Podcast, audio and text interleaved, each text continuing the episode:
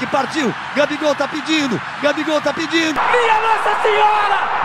O impossível aconteceu, meu Deus do céu! Gol!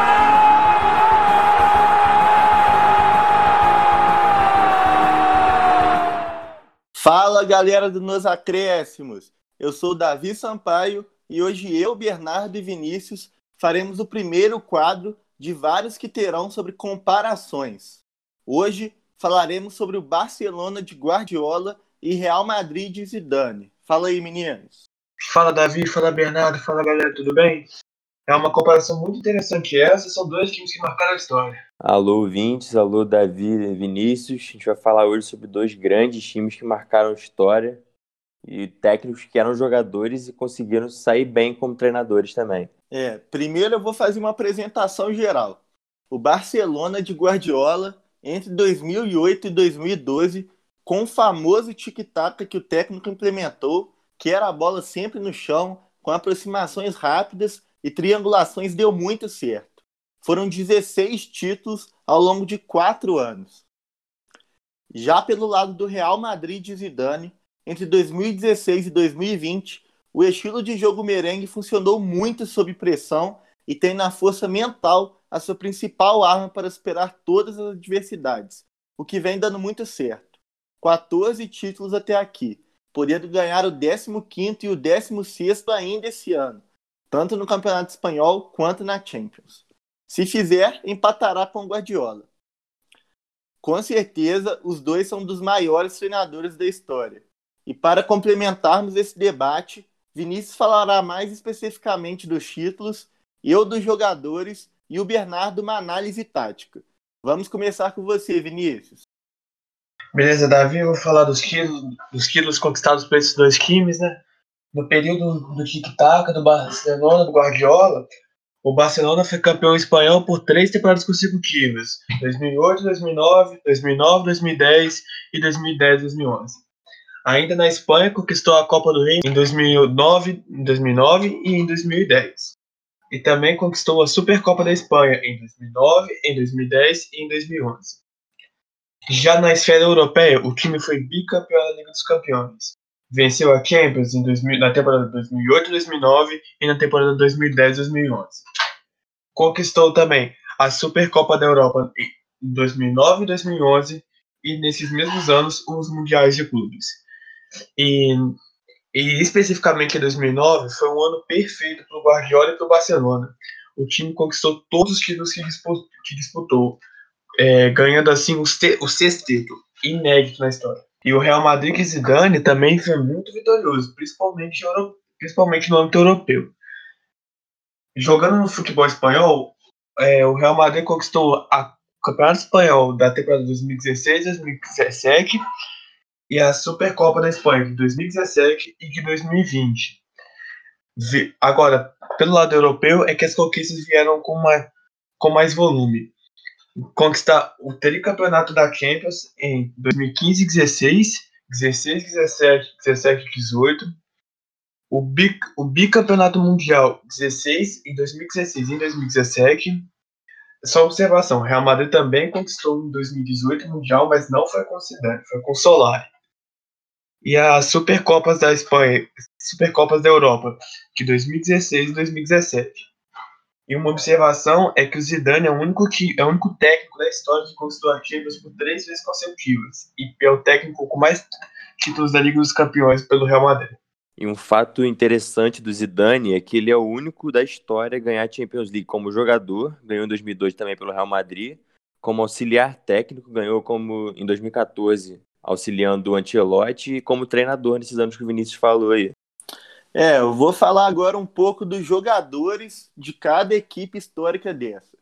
O Barcelona de Guardiola, na sua melhor fase, geralmente vinha a campo com Vitor Valdez, Daniel Alves, Piquet ou Rafa Marques, Puyol, Abidal, Sérgio Busquets, Xavi e Iniesta. Messi, Eto'o Pedro e Henry, ou Davi Villa e Sesc Fábricas. E eu não preciso nem falar, né? A parte defensiva era muito boa. Vitor Valdez, um grande goleiro. Daniel Alves, jogador com mais títulos oficiais na história do futebol. Piquet, um excelente zagueiro. Puyol, um dos maiores da posição na história, e Abidal com aquela história incrível. Mas melhor ainda era do meio para frente. Sérgio Busquets fazendo a proteção, Xavi e Iniesta dominando completamente o meio de campo e o trio Messi, Henry e Eto'o, um dos maiores trios de ataque de todos os tempos, fazendo gol sem parar e ganhando cada vez mais destaque. Realmente era um time com todos os jogadores excelentes. E com o dedo do Guardiola, se firmou como um dos maiores times da história. Já o Real Madrid de Zidane, na sua melhor época, geralmente via campo com Keylor Navas, Carvajal, Pepe, Sérgio Ramos, Marcelo, Casemiro, Kroos, Modric, Bale, Benzema e Cristiano Ronaldo. Meu Deus do céu, que time!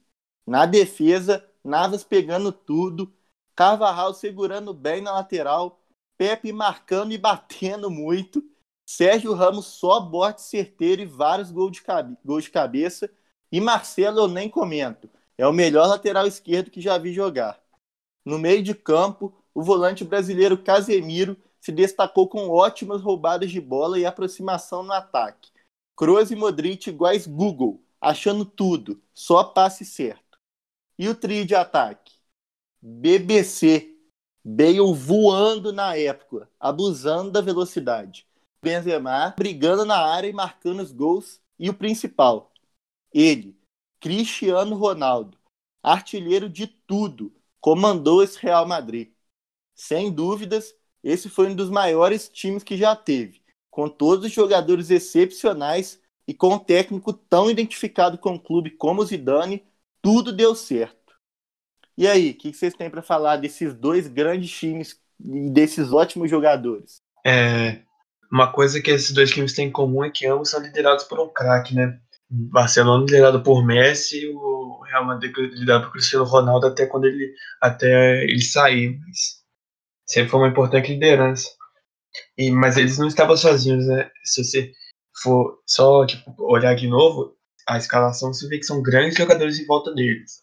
Não craques como eles, porque não tem, mas ótimos jogadores que em qualquer outro time também brilhariam. São dois grandes elencos.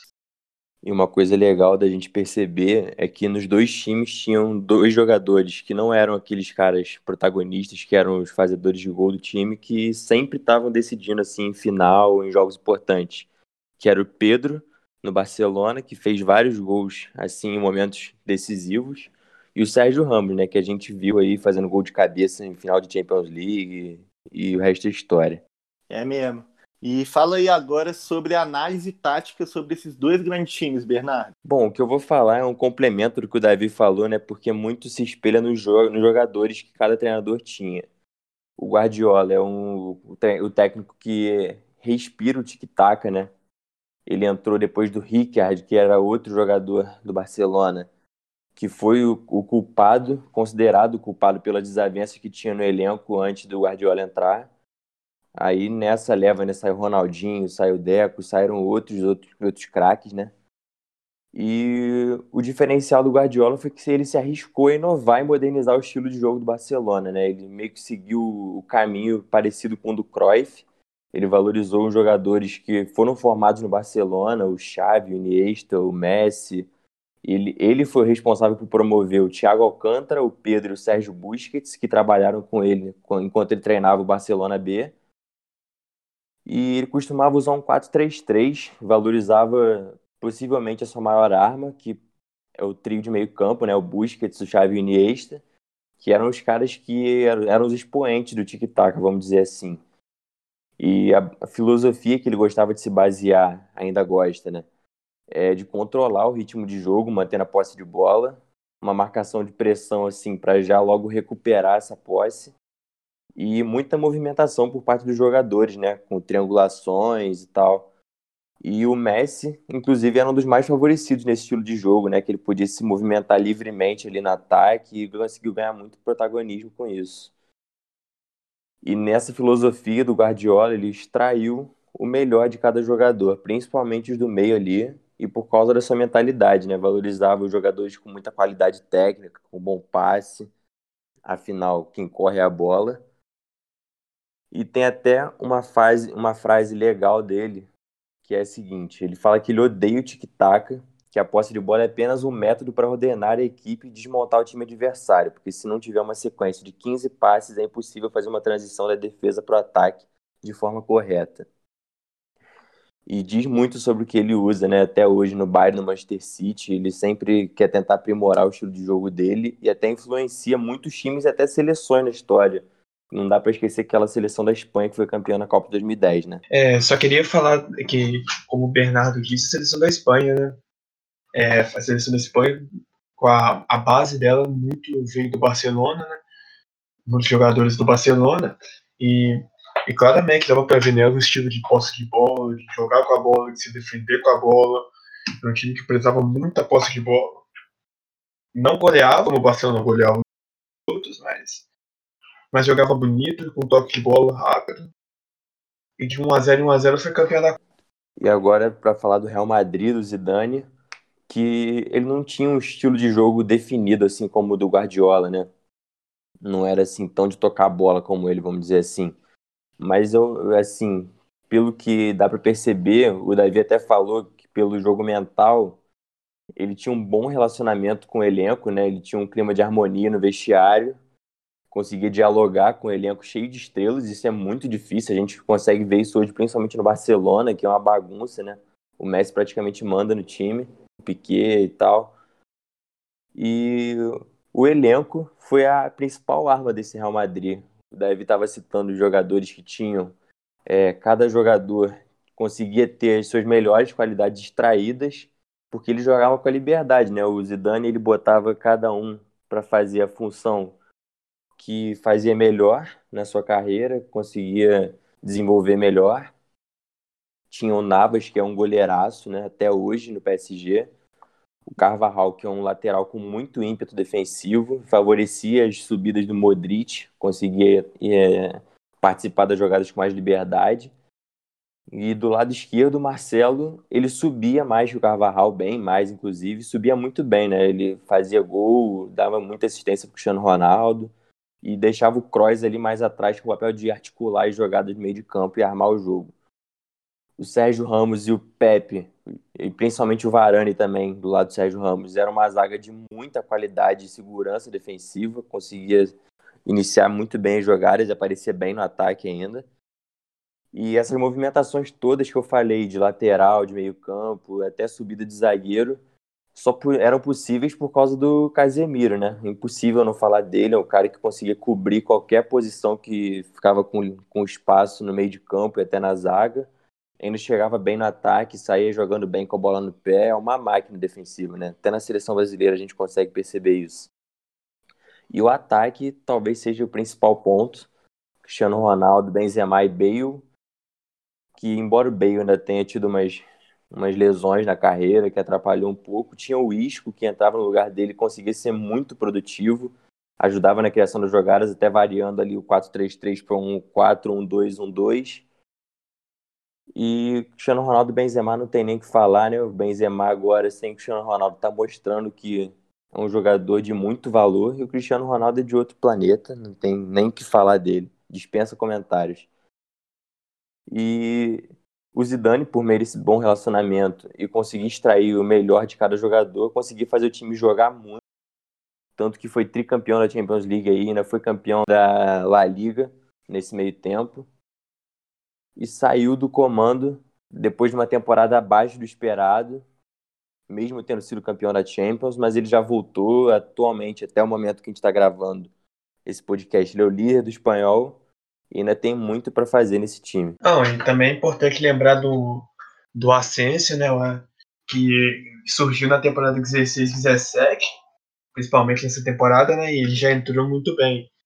Eu me lembro que o primeiro jogo que eu assisti dele foi a, a Supercopa da Europa de 2016 contra o Sevilha. Ficou 4 a 3 no Real Madrid. E o Asensio fez, se não me engano, dois gols, dois lindos, lindos gols, chutes fora da área. Também fez gol na final da Champions é, contra a Juventus, o quarto gol da vitória por 4 a 1 e não era um titular absoluto, mas era um 12 jogador do time, né? E é bom lembrar que nessa época aí, 2016, o Bale tava voando, né? Agora ele é reserva do Real Madrid, tá jogando muito pouco, fica sempre essa dúvida se ele vai embora, se ele vai ficar.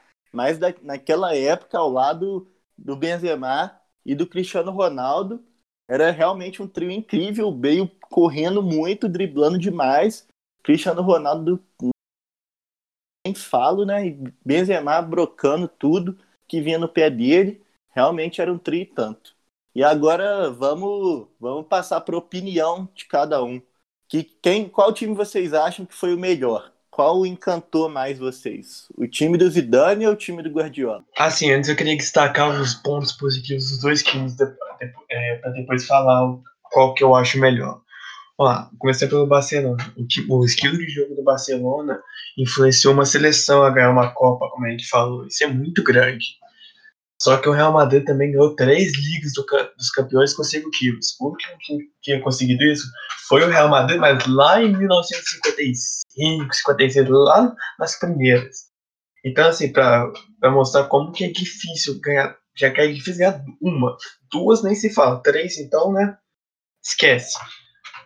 São dois times que entraram para a história, mas entraram para a história, jogando bem, mas eu prefiro o Barcelona do Guardiola. Porque aquele estilo de, de posse de bola, de ataque, de intensidade, de ataque o tempo todo. Você não precisa, você não precisa lembrar do Barcelona. Ver o Manchester City hoje, o jogo do Guardiola, é um jogo muito legal de se ver. E, e um, eu, algumas decisões da, da arbitragem nas Ligas dos Campeões do Real Madrid também tendem a, a fazer eu gostar mais do Barcelona. Apesar que também o juiz ajudou bastante o Barcelona também. Então, por isso, eu prefiro o Barcelona. Mas o Real Madrid também é um grande time que entrou para a história, esse do Zidane. É, eu concordo com o que o Vinícius falou. Eu acho que o Barcelona fica um pouco à frente por ter inspirado outras seleções e times e por ter sido inovador, né? Na época, embora já tivessem times que, que se adaptavam muito bem à posse de bola, inclusive a seleção brasileira de antigamente. O tic-tac do, do Guardiola talvez tenha sido o melhor dos exemplos do tic-tac que a gente viu até hoje.